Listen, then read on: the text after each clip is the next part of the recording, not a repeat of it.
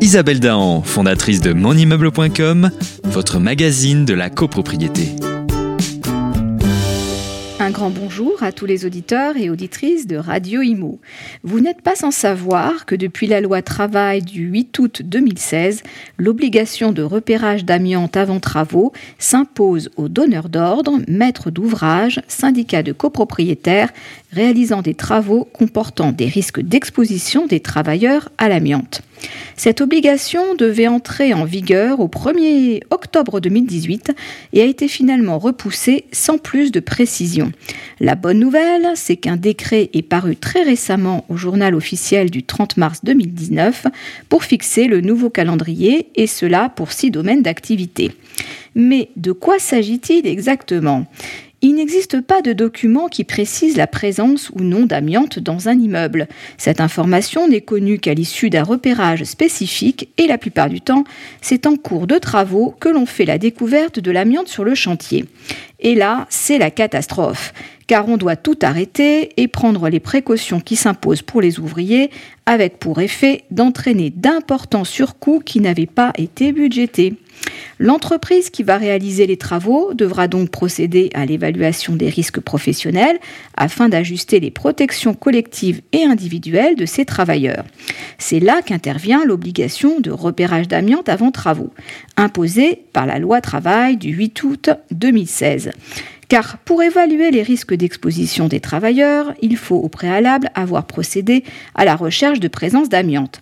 C'est le donneur d'ordre, le maître d'ouvrage ou le propriétaire d'immeuble qui devra s'en charger.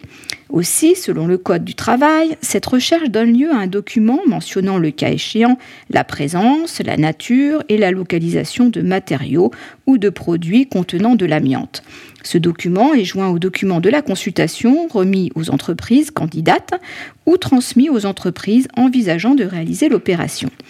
Comme prévu dans le Code du travail, un décret du 9 mai 2017 est venu par la suite préciser les conditions d'application ou d'exemption de cette nouvelle obligation, mais il devait être complété par des arrêtés spécifiques à chaque secteur car selon la nature de l'opération envisagée, l'obligation de repérage d'amiante avant travaux devait entrer en vigueur à des dates différentes, fixées justement par ces arrêtés ou au plus tard le 1er octobre 2018. Mais comme aucun arrêté n'a été publié au 1er octobre 2018, l'entrée en vigueur de cette nouvelle obligation a donc été repoussée. Tout cela pour vous dire que le calendrier d'entrée en vigueur est désormais fixé. En effet, le décret du 27 mars 2019 précise les nouvelles dates d'entrée en vigueur pour six domaines d'activité jusqu'au 1er octobre 2020. En ce qui nous concerne, l'obligation sera donc applicable aux dates fixées par les arrêtés spécifiques ou au plus tard le 1er mars 2019 pour les immeubles bâtis. Ce qui est étonnant, c'est qu'en définitive, on se retrouve avec une obligation rétroactive sur un mois seulement, mais c'est quand même à Heureusement que les entreprises en grande majorité n'ont pas attendu la sortie du décret pour protéger leurs salariés et inciter les syndicats de copropriétaires à procéder automatiquement au repérage amiante avant de commencer les travaux.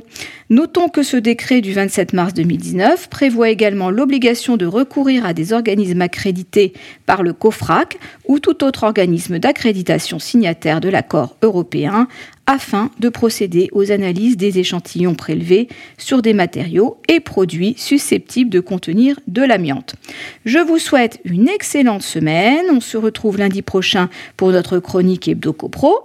D'ici là, portez-vous bien et continuez de nous suivre sur monimmeuble.com. Isabelle Dahan, fondatrice de monimmeuble.com, votre magazine de la copropriété.